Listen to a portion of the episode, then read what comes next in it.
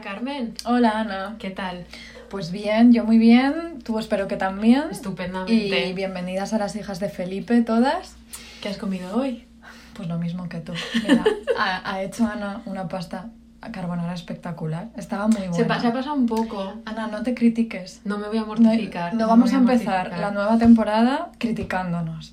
Ha sido maravillosa esa pasta. Pero, como ya sabía, o sea, yo ya sabía lo que me ibas a preguntar y lo que yo te iba a decir porque hemos comido lo mismo, quiero que me digas cuál es la comida más memorable que has tomado en todo este descanso, todo este verano. Joder, Carmen, qué complicado. Eh, a ver, no sé si es la más memorable, pero es la primera que me ha venido a la cabeza. Lo que me hace pensar que probablemente lo sea fue este verano en. eh, pues antes de irte a ver al Muñeca, eh, en la costa de Granada, resulta que había muchos sitios que hacían pescadito frito sin gluten. Porque como todas las oyentes deberían saber ya si prestan atención, soy celíaca. De hecho, estamos tomando ahora mismo una Una cerveza. cerveza sin gluten que nos recomendamos. horrible. Y... Pero la Mau sin gluten eh, está muy buena. Bueno, pues... eh, Pero unos- no, o sea, no digas marcas que nadie nos paga. Joder. Perdón, bueno, total. Unos pescaditos fritos deliciosos, unos boquerones fritos con harina sin gluten que me supieron a gloria porque a lo mejor lleva 10 años sin comerlos. Qué lástima. Ya, pero bueno, Mira, mira qué bien. ya está, todo solucionado. Vas ¿Y tú? Yo creo que lo más memorable. Lo tenías que- preparado. Es que, no me- es que lo tengo súper presente porque no lo olvido. Pienso en ello desde que comí. Y es que, bueno, como tú sabes, el atún, ese Sí. pescado, tiene 8 millones de partes. Hmm. Como que tiene muchísimas. Y yo nunca había comido morrillo de atún. Vale. Ah, me hablaste el otro Un día morrillo de- Claro, es que lo, lo suelo hablar Lo comentas, últimamente. lo comentas. Un morrillo de atún a la brasa que vivo ahí todavía. Qué rico, por Mm, Dios. sí. Eh, Es que, bueno, es como- ya lo vamos a revelar más tarde, pero hemos vuelto las hijas de Felipe a Providence, Rhode Island. Minuto de silencio. Aquí no hay morrillo de atún. Pero bueno, Pero bueno, da igual, vamos, vamos a lo nuestro. Vamos a lo nuestro, que es comenzar una nueva temporada de Las Hijas de Felipe. Me hace muchísima gracia decir inicio de temporada mm, estando aquí. No voy a decir dónde estamos grabando exactamente, pero bueno. Y para, pero bueno, para empezar, hemos querido volver a nuestros orígenes, como hacer un alto en el camino y sondear en nosotras mismas para dar con nuestra verdadera esencia. ¿Qué cuál es? ¿Quiénes somos, Ana, en realidad? Pues unas auténticas cotillas. De hecho, tened muchísimo cuidado eh, porque seguro que sabemos de vosotras, queridas oyentes, muchas más cosas de las que podéis imaginar. Cuidadito. Lo sabemos todo. Este podcast siempre fue, es y será un espacio de cotilleos barrocos. Las hijas de Felipe vivimos por y para los salseos. Ya sabéis que rastreamos con mucho esmero todos los chismorreos más suculentos del barroco. Y claro, no podíamos dejar pasar ya más tiempo sin dedicar un episodio completo a un asunto tan jugoso como los cotilleos y el papel fundamental que tenían en la opinión pública. Vamos a empezar por una cita de 1640 de un tratado llamado Idea de un príncipe político cristiano que escribió el diplomático Diego Saavedra Fajardo. Y él decía que aunque la murmuración es en sí mala, es buena para la República. Claro, y en el tratadito de Fajadro se ven cosas que, eh, de las que vamos a hablar mucho hoy, porque las palabras eran entonces, como lo son ahora, un instrumento súper poderoso, pero también delicado, que era capaz de moldear la opinión pública y de erigir o derrumbar reputaciones. Entonces, hablar demasiado en esquinas, corrillos y mentideros podía teñir la sociabilidad de una preocupante inclinación crítica y de contestación política, pero también podía ser un arma con función disciplinadora o fiscalizadora. Entonces, pensando en las mujeres, que sabéis que siempre están en el centro de nuestro podcast, el cotilleo podía ser una herramienta de intervención femenina en el espacio público y también podía ser una práctica con la que sortear los límites entre lo público y lo privado, lo civil y lo doméstico, y sin embargo, a menudo terminaba reduciendo a las mujeres a objetos del discurso de los demás. Así que de todo esto, que ya decía Diego Saavedra Fajardo, os vamos a hablar nosotras hoy. Sí, vamos a hablaros de eso. Pero antes, Ana, vamos a tener un momento así de entrevista íntima, como si yo fuera Jesús Quintero y tú, pues, una folclórica dispuestísima a abrirse en canal, así con un vaso de whisky en la mano. Directísimo. Y dime, Ana, ¿qué papel tuvo el cotilleo en tu educación sentimental? O sea, ¿hubo, por ejemplo, revistas del corazón en tu infancia? Claro, yo me acuerdo en mi casa, o sea, en mi casa de, de- con mis padres no se leían, pero yo me pasaba los veranos con mi abuela y mi tía abuela, que se llamaban eh, mi abuela Lucía y Titi Juana. Titi Juana. que eh, leían, yo era nieta única y sobrina nieta única, o sea que yo era... La reina. Claro, la reina y... Pero bastante bien he salido, ¿eh? De, de, todo ese proceso. Lo dejo dicho. Pero bueno, eh, Titi Juan y mi abuela leían muchísimo El Pronto y el Lola. Entonces yo me acuerdo de muy pequeña, por un lado de ver claro, de la muerte de Lady Di, de ver a Lady Di y de recordar tener un crash muy intenso con Lady Di, pero sobre todo de ver la cara de Carlota Casiraghi y decir, esta cara perfecta. Entonces yo creo que las revistas del corazón directamente eh, tuvieron mucho que ver con mi despertar al lesbianismo. O sea, el Lola te convirtió. El Lola me Si no fuera por el Lola, no estaría aquí. es el arma secreta del lesbianismo, Lola. Y tú, a ver, yo sé, te pregunto sabiendo que sí, pero quiero que se lo cuentes a todas las oyentes. A ver, mm, yo más que de mi propia infancia es que tengo una anécdota familiar que es anterior a que yo naciera, que es bastante fuerte y que quiero compartir con todas nuestras oyentes. Tiene que ver con, tú la conoces ya de sobra esta historia, es la historia de la tía Mariloli. La tía Mariloli es, mm, a ver, os pongo en contexto, esto es años 70 en, una, en un pueblo de Andalucía de los años 70, ya está. La tía Mariloli era niña, esto es una tía segunda lejana mía, y ella de pequeña, eh, como millones de niñas de, en, todos los momentos de la vida, pues ella dijo un día... muy fuerte, Es una historia muy fuerte. Ella en algún momento dijo que no quería ir al colegio, no quería ir más al colegio, tenía como 8 años y no quería ir. Y su padre, en lugar de empujarla a ir al colegio y ya está, le dejó que se quedara en casa, dijo, pues vale, y entonces la tía Mariloli todos los días ella se despertaba y su mundo era... era, la tía Mariloli, aclaro yo, porque esto es como... Nunca, nunca más volvió. Un día dijo no voy al colegio y nunca más volvió al colegio. nunca más, nunca más. O sea, su vida a partir de ese momento se redujo a los límites del hogar familiar donde estaban su padre y su madre. Ella desarrolló como muchísimo miedo, que probablemente le había empezado así, lo de no querer ir al colegio, pero nunca lo sabremos. Desarrolló mucho miedo como a salir de casa, una yo creo que tenía agorafobia o algo así. Y, y, su vida fue, pues como la película está de Yorgos Lantimos, Canino, hmm. pero el único contenido que a ella le sirvió para aprender a leer y aprender a interpretar básicamente el mundo eran las revistas del corazón. Es fascinante esta historia, ¿eh? Las revistas del corazón. Ella las, aparte, ella las acumulaba como en torrecitas en su casa y, y, y, ese era su mundo. Durante muchísimos, muchísimos, muchísimos años es lo que ha moldeado su vida. Pero bueno, bueno, es que podríamos hacer un episodio entero a la tía Mariloli, pero mm, vamos a seguir. vamos a seguir, pero, pero no, no la olvidéis.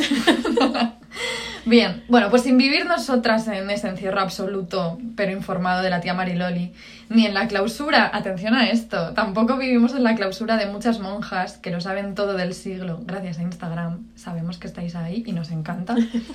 Sí es cierto que las tesis, pues quieras que no, nos obligan a cierta reclusión en la que como ellas, pues andamos siempre con un ojo puesto en todo lo que pasa afuera. Claro, y además ahora la, la reclusión es doble porque estamos, insisto, en Providence, Rhode Island, eh, pero bueno, aún así no os preocupéis porque no perdemos el hilo del ansia de enterarnos de todo en ningún momento. Claro que no, porque somos, en realidad, como Jerónimo de Sepúlveda. ¿Quién era él?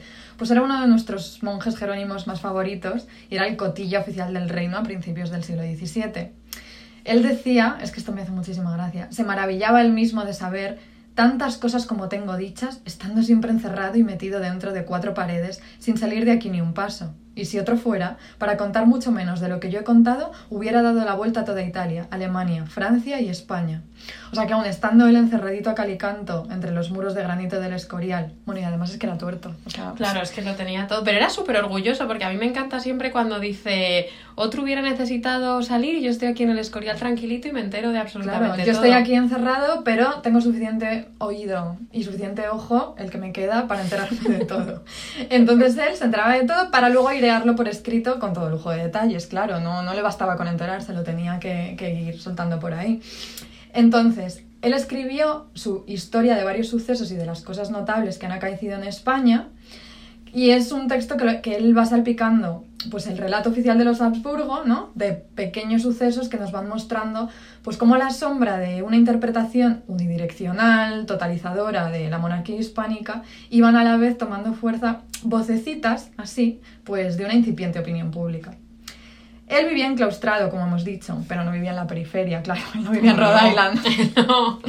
El Escorial, donde vivía él, era un centro neurálgico que estaba siempre como rebosante de información súper jugosa ¿Sobre qué? Pues por ejemplo, mm, corría por ahí, cuando tiene lugar la misteriosa muerte del príncipe Carlos y la implicación de su propio padre Felipe II. Esto es una cosa... mm, Merece episodio total. Es un tema oscurísimo al que hay que volver. Lo que pasa, voy a hacer aquí una alerta para las oyentes, que también, como sabéis, Carmen y yo estamos escribiendo tesis, entonces nos cuesta mucho, por el trauma que tenemos con la escritura de la tesis, que, nos, pues que es difícil y, y costoso.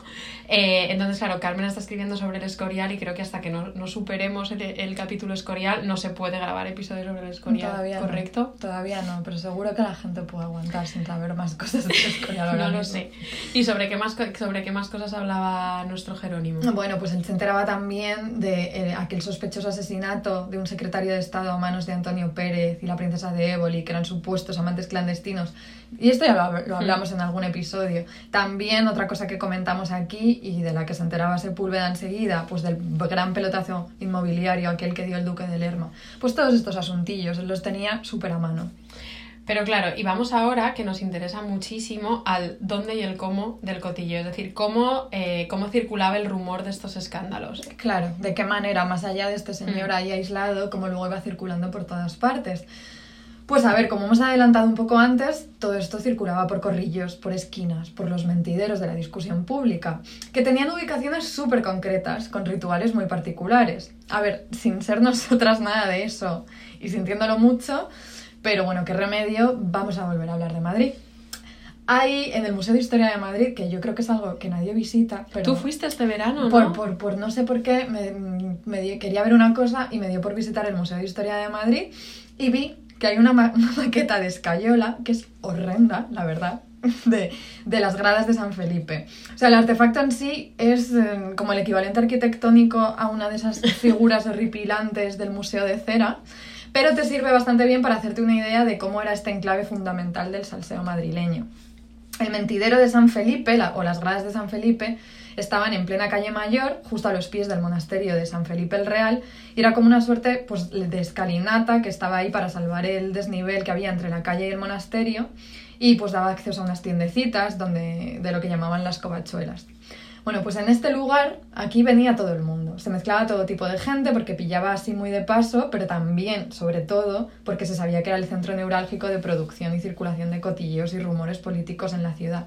O sea, si tú ibas ahí, sabías que estabas entrando a formar parte de esa maquinaria de la murmuración. Ojo, me encanta lo de maquinaria, la murmuración. Maquinaria de la Me encanta, murmuración. me encanta. Luego lo utilizaremos en algún tuit. porque Hombre, esto, claro, esto es reciclar. hay que reciclar. Bueno, pues sí. Entonces tú sabías que ibas a ir en primero a empezar con el bisbiseo oral, pero que todo iba a acabar en circulación escrita también, pues con libelos, poemas difamatorios, sátiras y demás. Y claro, esto inquietaba. Y en 1585 la sala de alcaldes de la ciudad intenta acabar con estos corrillos, que llaman cierta junta de gente ruin. ¿Y cómo? Pues no sé, toman como medidas así encaminadas, sobre todo a controlar a quienes deambulaban. O sea, inquietaba mucho a la gente que deambulaba sin rumbo por la Que ciudad. porque- por ahí. Claro, porque tendía a pararse y a formar corrillos. Y eran sobre todo soldados que estaban por ahí sin, pues con una mano delante y otra detrás. Pero yo aquí te voy a hacer una pregunta clave. ¿Te, te estás dando cuenta que me encanta como Te entrevistarte? encanta, te encanta. Tendremos que hacer algún Es que ayer, un inciso, perdón, pero ayer cené con Carmen y de pronto llegué a su casa y me dijo, ¿sabes de qué me he dado cuenta? Yo debería haber sido periodista. Es que lo pienso de verdad. Y lo estás, no, pues todavía estás a tiempo. Sí, claro. Bueno, eh, igual un libro de, entrevis- de entrevistas a Ana Garriga. Te voy a hacer la primera pregunta de ese libro de entrevistas. Ana, ¿dónde dirías que están los mentideros de hoy en Madrid? A ver, yo, el mío personal, por experiencias pasadas no muy agradables en la plaza de Cascorro. ¿El tuyo? Ahí queda eso, la plaza de Cascorro como eje del mal. ¿El tuyo?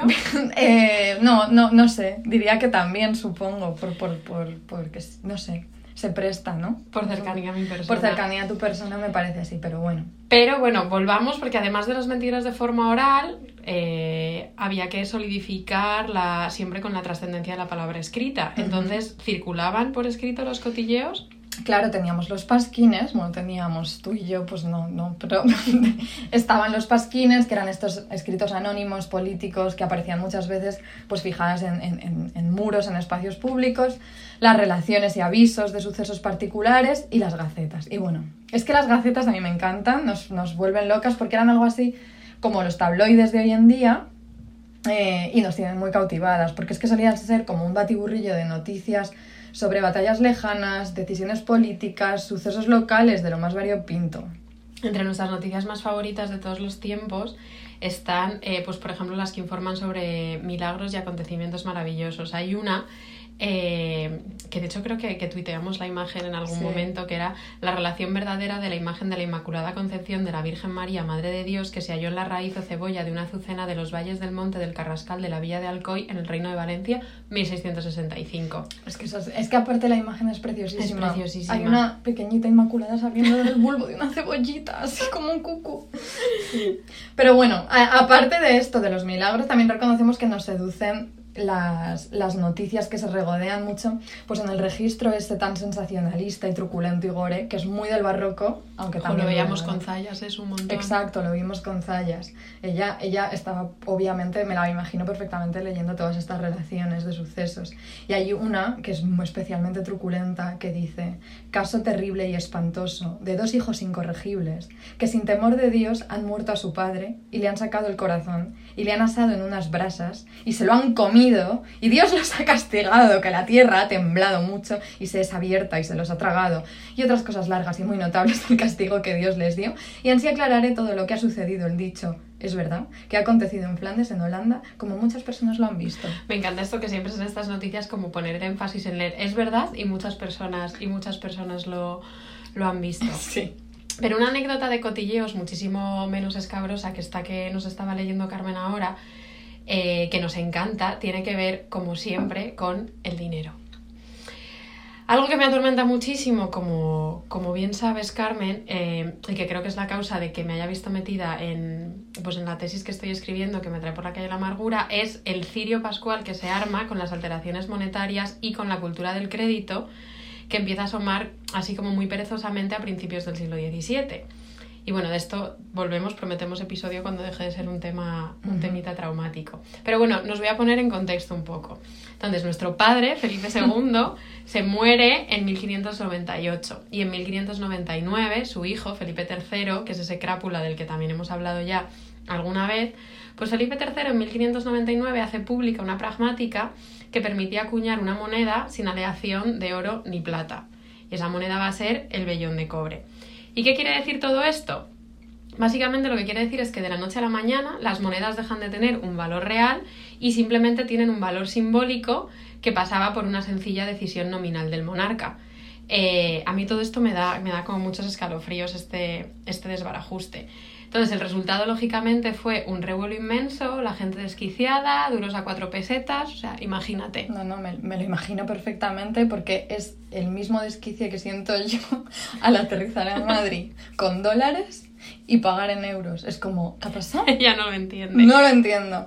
Y es cierto que pensar en, como en la materialidad del dinero provoca escalofríos de auténtica incomprensión, como decías. Y todo esto me ha hecho pensar en aquella vez, no sé si te acordarás, que, que los vaivenes del doctorado por algún motivo nos llevaron a leer ese tratadito del siglo XVII sobre observaciones microscópicas del biólogo y astrónomo Robert Hooke, ¿te acuerdas? Micro- micrografía se llamaba. Y a la vez que lo leíamos, aprendimos a utilizar microscopios de verdad, de ahora, y a mí no se me ocurrió nada mejor que observar un billete de dólar. No tenía cosas acuerdo como si mejores, fuera hoy. ¿Verdad? Bueno, pues cuanto más lo observaba y más de cerca, menos lo entendía. Era como, pues porque era básicamente un cachito de tejido súper bien cosido, además, que es de 75% algodón, un 25% de lino, o sea, nada nada tiene sentido. Yo eso No, no, no tiene ningún sentido. Ojo, ahora que has dicho a lo, a lo de los microscopios de Robert Hooke, habría que dedicarles, o a la ciencia, a la ciencia en general, A la ciencia. un episodio porque ese libro era una auténtica preciosura. Pero bueno, volvemos a, nos- a donde nos habíamos quedado, que es que Felipe III lanza esa pragmática para empezar a acuñar monedas de cobre. Entonces, ante esta situación, pues la gente va a comprar sus cosas y comenta, la gente se queja. Y van pasando los años, el, desbarajuste continúa, y en 1609, un jesuita que nos cae genial, que se llama Juan de Mariana, decide publicar un tratadito que se titula en latín De Monetae Mutatione. Disclosure, las hijas de Felipe no sabemos latín. O sea, es, una, es una laguna inmensa en nuestra Es formación por malas decisiones del pasado. Pero bueno, Juan de Mariana lo que se propone es criticar la corrupción y precisamente estos tejemanejes monetarios. Entonces, aunque el tratado parezca desde fuera un texto así escrupuloso que podía querer condenar las inmoralidades detrás de todos estos cambios, en realidad lo que pretende más bien es dignificar los cuchicheos que ha ido recopilando por los corrillos y las esquinas. Y así lo dice Juan de Mariana, que era un jesuita muy serio, tenéis que, tenéis que ver la cara. Él dice, no diré cosa alguna por mi parecer particular. Antes, pues todo el reino clama y gime debajo la carga, viejos y mozos, ricos y pobres, doctos e ignorantes, no es maravilla si entre tantos alguno se atreve a avisar por escrito lo que anda por las plazas y de que están llenos los rincones, los corrillos y las calles. algo súper fascinante de Mariana es que como que en su tratado todo el rato está defendiendo ultranza el derecho de cada súbdito a dar su opinión sin que tenga que castigársele por ello. O sea, como una especie de libertad de expresión, eh, pues, pues muy primitiva. Y así lo hace él, que dice, finalmente saldré en público, haré ruido con mi mensaje, diré lo que siento, valga lo que valiere podrá ser que mi diligencia aproveche, pues todos desean acertar y yo que esta mi resolución se reciba con la sinceridad con que de mi parte se ha tomado. Bravo Juan de Mariana, bravo. Aunque ahora que, lo estoy, ahora que lo estoy escuchando más, digo, bueno, bravo Juan de Mariana, pero oye, Juan de Mariana, ¿no serás tú de esta gente que se enorgullece de ser súper sincera y es maleducada directamente? Quizás. Pero creo que tenía sus motivos, ¿eh? Ya. Tenía sus motivos. Bueno, os adelantamos, no vamos a seguir con esto, pero os adelantamos que acabó todo como el Rosario de la Aurora y que el pobre Juan de Mariana terminó sometido a un proceso inquisitorial que dejamos para futuros episodios. Tú no dejas de acumular episodios. Yo no, pero hombre, es que luego, hombre, la gente los pide. Ay, joder mío, es que... Lo de las movidas del dinero eh, y los, o sea, la idea de mezclar como las, los asuntos del dinero con eh, con murmuraciones de la gente, siguió pasando sin parar a lo largo de todo el siglo XVII. Y de hecho hay una anécdota que me da muchísima ternura y es, eh, es un poquito más tarde, en 1628. Eh, Lope de Vega, después de muchísimo ahorrar el pobre para, para conseguir reunir todo el dinero para meter a su hija Marcela en un convento de monjas trinitarias, pues consigue el dinero. Pero justo, dice Lope en una carta, dice, el mismo día que junté los 500 ducados, todo el lugar dijo una voz que se bajaba la moneda de vellón, con que parecía imposible darlos a estas señoras monjas. Menudo disgusto. luego, luego no, o sea, no juguéis con los bitcoins. No, no, nunca. Luego mira lo que pasa. Claro, Lope, que era lo más liante que te podías echar a la cara, eh, no solo tenía problemas de dinero, sino que sabía muchísimo eh, lo que significaba estar en el ojo del huracán. Y hacia 1580, o sea, rebobinamos en la vida de Lope, cuando Lope era un jovenzuelo, hacia 1580, Lope conoce eh, a una chica eh, que en teoría era muy guapa, según él, que se llamaba Elena Osorio, que era la hija de un famosísimo empresario teatral, Jerónimo de Velázquez, a quien Lope le vendía sus comedias. Entonces, pues todo queda en casa. Entonces, cuando aparece de pronto un rico pretendiente para Elena Osorio, empiezan los problemas y entre idas y venidas, Lope y Elena se convierten, como dirá Lope, que es una expresión que me seduce muchísimo, en fábula de la corte. Eh, Carmen, ¿tú, crees que podríamos llegar a ser fábula de la corte en algún momento? Eh, mira, Ana, yo no sé si quieres que te responda con sinceridad a esta pregunta aquí ahora, en este baño, porque vamos a decirlo, estamos grabando en un baño de Rhode Island. la mejor acústica. Eh, no sé si seremos algún día fábula de la corte. Continúa, por favor. Continúo, pero bueno, Lope, enfadado por la, por la ruptura, porque debía ser tremendo, dejó de darle comedias a Jerónimo de Velázquez, su ex suegro se dejaron de saludar por la calle, al parecer no ni se levantaban el sombrero y todo Madrid lo murmuraba. Y la gota que colmó el vaso llegó cuando Lope, ni corto ni perezoso, decidió escribir unos libelos satíricos para difamar contra Elena y su familia, pero sobre todo contra, sobre todo contra Elena, a quien insulta directamente llamándola puta en varios, en varios mm, poemas. Es que ya tardaba mucho en salir La, la, palabrita clave en un episodio sobre cotillo y difamación. Sí, de hecho, Lope en el poema, porque es que merece la pena, dice, es un romance eh, que le escribe a Elena y a sus amigas. Y dice, los que algún tiempo tuvistes, los que algún, los que algún tiempo tuvistes noticia de lavapiés, de hoy sabed que su calle no lava, que sucia es, que en ella hay tres damas que a ser cuatro como tres pudieran tales columnas hacer un burdel francés a cuantos piden su cuerpo se lo da por interés. Hizo profesión de puta, vez que convento en Teuclés. Eh, es que da escalofríos. horroroso. Pero además esto de que meta a las amigas, como dices, también es una señal eh, pésima. Horroroso. Pésimo. Pero bueno, por suerte a Lope le salió bastante caro todo esto porque el 29 de, el 29 de diciembre de ese mismo año se inició un juicio contra él Y básicamente, pues entre las sátiras, el, el adulterio, porque ah, Elena de Osorio estaba, estaba casada cuando López empieza a liar con ella. Entonces, entre las sátiras y el adulterio, la condena fue un destierro de ocho años del reino, del reino de Castilla. Bueno, también te digo que menuda risa de castigo, mm, porque a ver, a Lope aquel destierro, pues sí le vendría fatal, pero la verdad es que se lo pasó enterito en Alba de Tormes, en el palacio del duque de Alba, donde además de vivir como, como quería, estaba súper bien al tanto de todo lo que sucedía en la corte y enterado cómo andaba su fama un poco. Pero no estaba en la corte, ya, Ya, no estaba en la corte, ya, es como vete a Rhode Island, ¿sabes? No, claro, tú te enteras, tú estás con Instagram, pero tú no estás. No estás, no, no, viverías que no estás. Entonces, bueno, los líos del pesado de Lope dan muchísimo para, otra vez, como para episodio completo. Pero otro momento de su vida que le llevó a estar eh, en el vórtice de, de los cotilleos fueron sus rencillas literarias.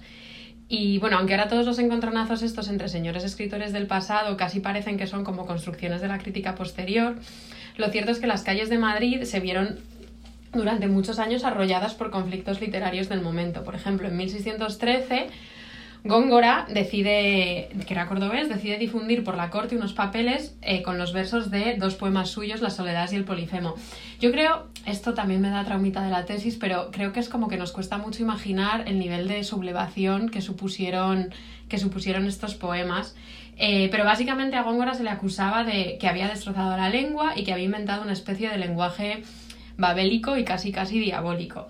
Eh, entonces enseguida pues, se armó un revuelo de magnitudes inmensas que enfrentaba la nueva poesía gongorina con Lope que defendió un estilo muchísimo más llano, castellano, de estar por casa. Entonces, como absolutamente todo, la poesía también era un medio para subir escalones en el laberinto político. Y cuando poco a poco los partidarios de Góngora empiezan a ganar el favor de los poderosos, a Lope el pobre no le queda sino declarar muy apesadumbrado, no sé qué ha de ser de mí. Y claro, razón no le faltaba porque unos meses más tarde aparecía un graffiti a favor de Góngora en los muros de su adorada casa de la calle Cervantes. Lope adoraba su casa, o sea, la cuidaba un montón, tenía un huerto, le encantaba. Entonces esto seguro que le tuvo que pues le tuvo que revolver muchísimo. Y algo más tarde, aún peor, eh, un loco madrileño que debía tener bastante fama, se llamaba Balsaín, rompió a pedradas eh, los cristales de las ventanas de la casita de Lope. Y todo esto, o sea, que me encantan como los, los ciclos de reproducción del cotilleo, todo esto Góngora, que era muy listo, lo inmortaliza en un poema riéndose de Lope y que empezó a circular, copiándose muy aceleradamente de mano en mano por las calles de Madrid. Jo, te voy a decir una cosa, ¿eh? O sea, con, con el destierro no, pero con esto sí que me está dando un poquito de pena, Lope, poquito. porque... Pero bueno, Es que a mí todo lo que sea atacar los hogares, ¿sabes? Es como Ya. esos reductos de intimidad como que me da mucha angustia. Pero bueno, vamos a descansar un poquito de todo este venón entre señores y vamos a escuchar eh, Vas hablando mal de mí de los punsetes.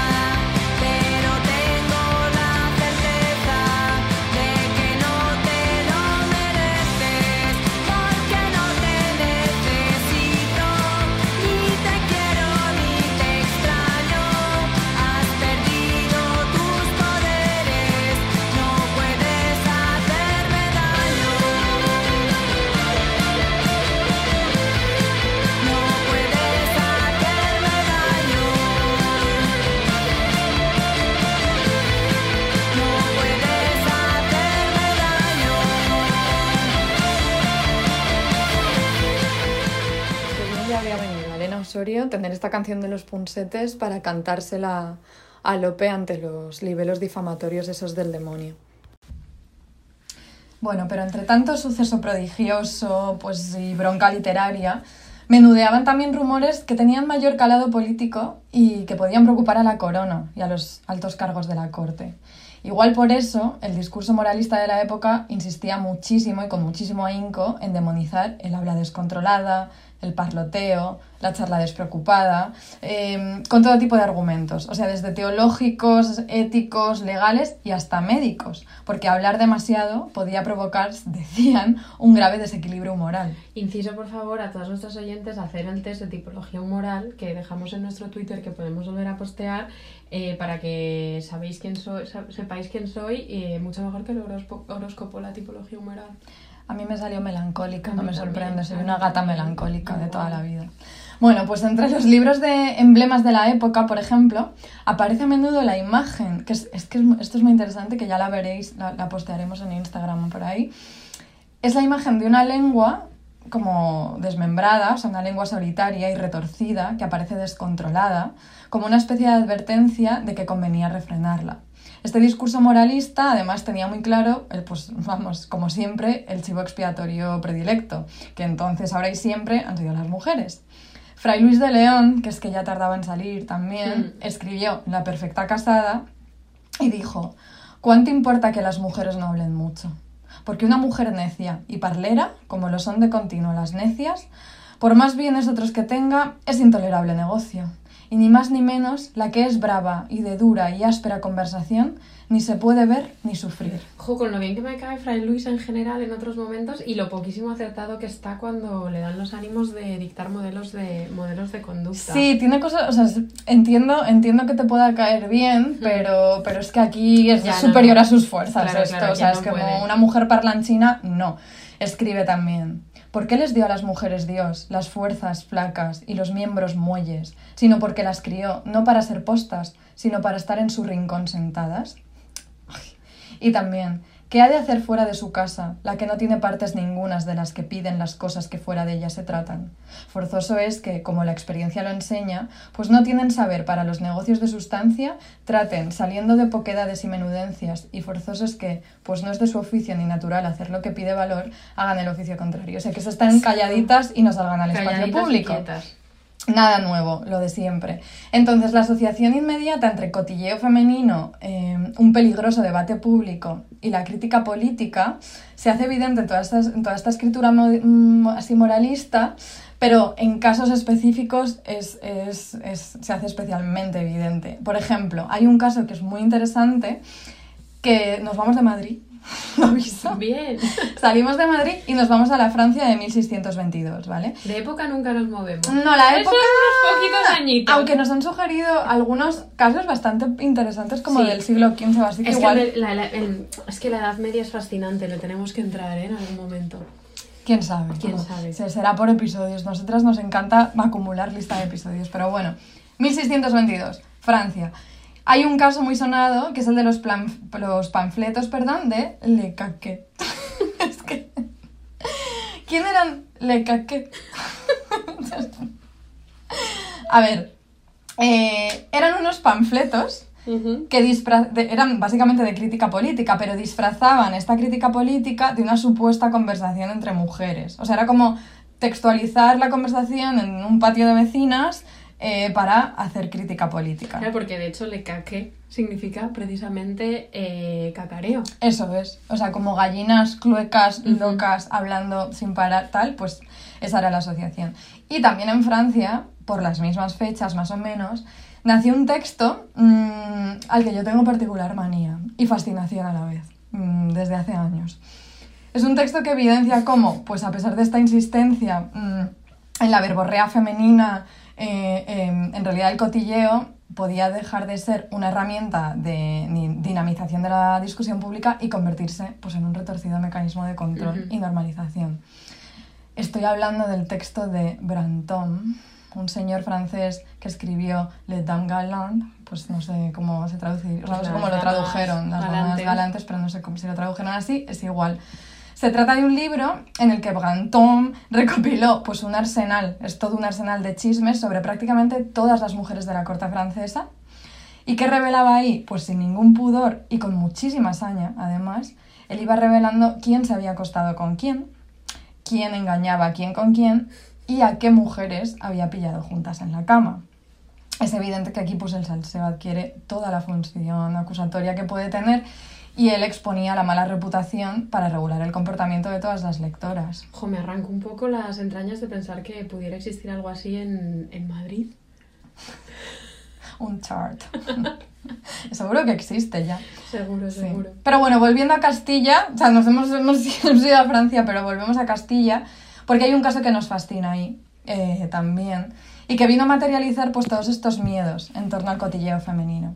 Es 1603 y nos cuenta Sepúlveda, o sea, recordamos este Tuerto. Jerónimo Tuerto, eso es cotilla oficial del reino, pues nos cuenta él que acaban de detener a la marquesa del Valle. ¿Y por qué? Pues Sepúlveda, que todo lo sabe en realidad, mm, él como que no se quiere dar por enterado. Dice, ¿qué cosa sea esto? No se sabe ni en qué haya tan presto ofendido esta marquesa del Valle que tan bravamente andan, en- andan tras ella y con tantas veras, y en especial siendo mujer. El como esto, yo no, Ah. no tengo ni idea. Claro, pero en especial siendo mujer, exacto, y murmuradora, porque a la marquesa le requisan todas sus cartas con la condesa de Castellar. Resulta que las dos amigas íntimas están súper metidas, o sea, somos nosotras. Son dos siamesas, pero nobles, y están, y están metidísimas en los entresijos de la corte y eran unas salseadoras profesionales ellas. En sus cartas ponían a caldo a toda la corte y a la, misma, a la mismísima familia real, vamos, no se cortaban. Se referían a la familia, a todos ellos, con nombres en clave. Por ejemplo, a Felipe III como el Flaco, al odiado duque de Lerma como el Fuerte y a Margarita de Austria, pobre, como la monja. Jo, esto de los, de los nombres en clave y de los, de los criptónimos me seduce un montón. Y ya lo habíamos visto un poquito con María Jesús de Agreda en, en Hmm. aquel episodio de las mujeres que controlaban geopolítica. Y también lo hará eh, Santa Teresa. Para poder poner a caldo a todos los miembros de las altas esferas eclesiásticas que básicamente querían tirar por tierra su reforma. Y por ejemplo me hacen porque Santa Teresa tenía unas- una relación de muchas idas y venidas con los jesuitas y los llamaba los cuervos porque como llevaban el hábito, el hábito negro y a San Juan de la Cruz lo llamaba mi senequita porque era- Oh. ¡ay!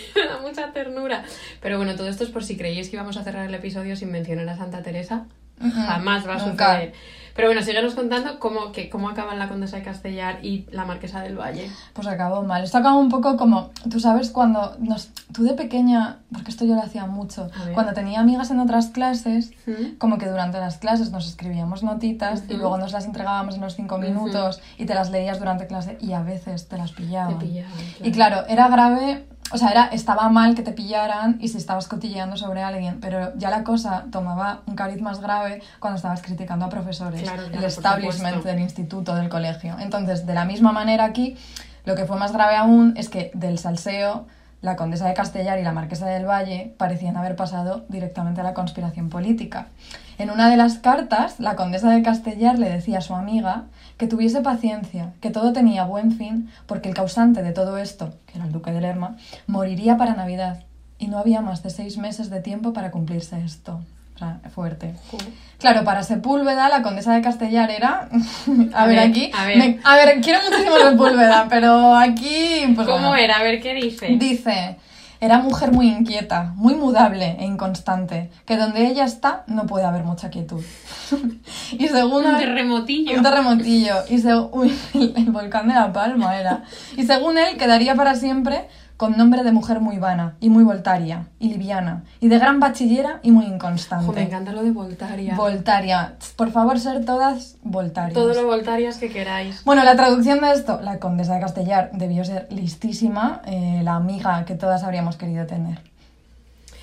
Entonces, bueno, conclusión de todo esto, ¿a qué llegamos? Pues que básicamente, ¿cuál es nuestra...? Bueno, en nuestra frase siempre decimos, como decimos en nuestra descripción de Instagram, que os traemos todo el bling bling de los siglos XVI y XVII. Cotilleo barroco bling bling. Pero en realidad, eh, nuestro lema ya sabéis que cualquier cosa que te haya pasado, te esté pasando a ti ahora, ya le pasó a alguien en el siglo XVII. Entonces, ahora como antes, el salseo no se hace, hay que hacerlo, porque si no lo acaban haciendo señores como Gantón o como Toño Sanchis, el archienemigo de la princesa del pueblo.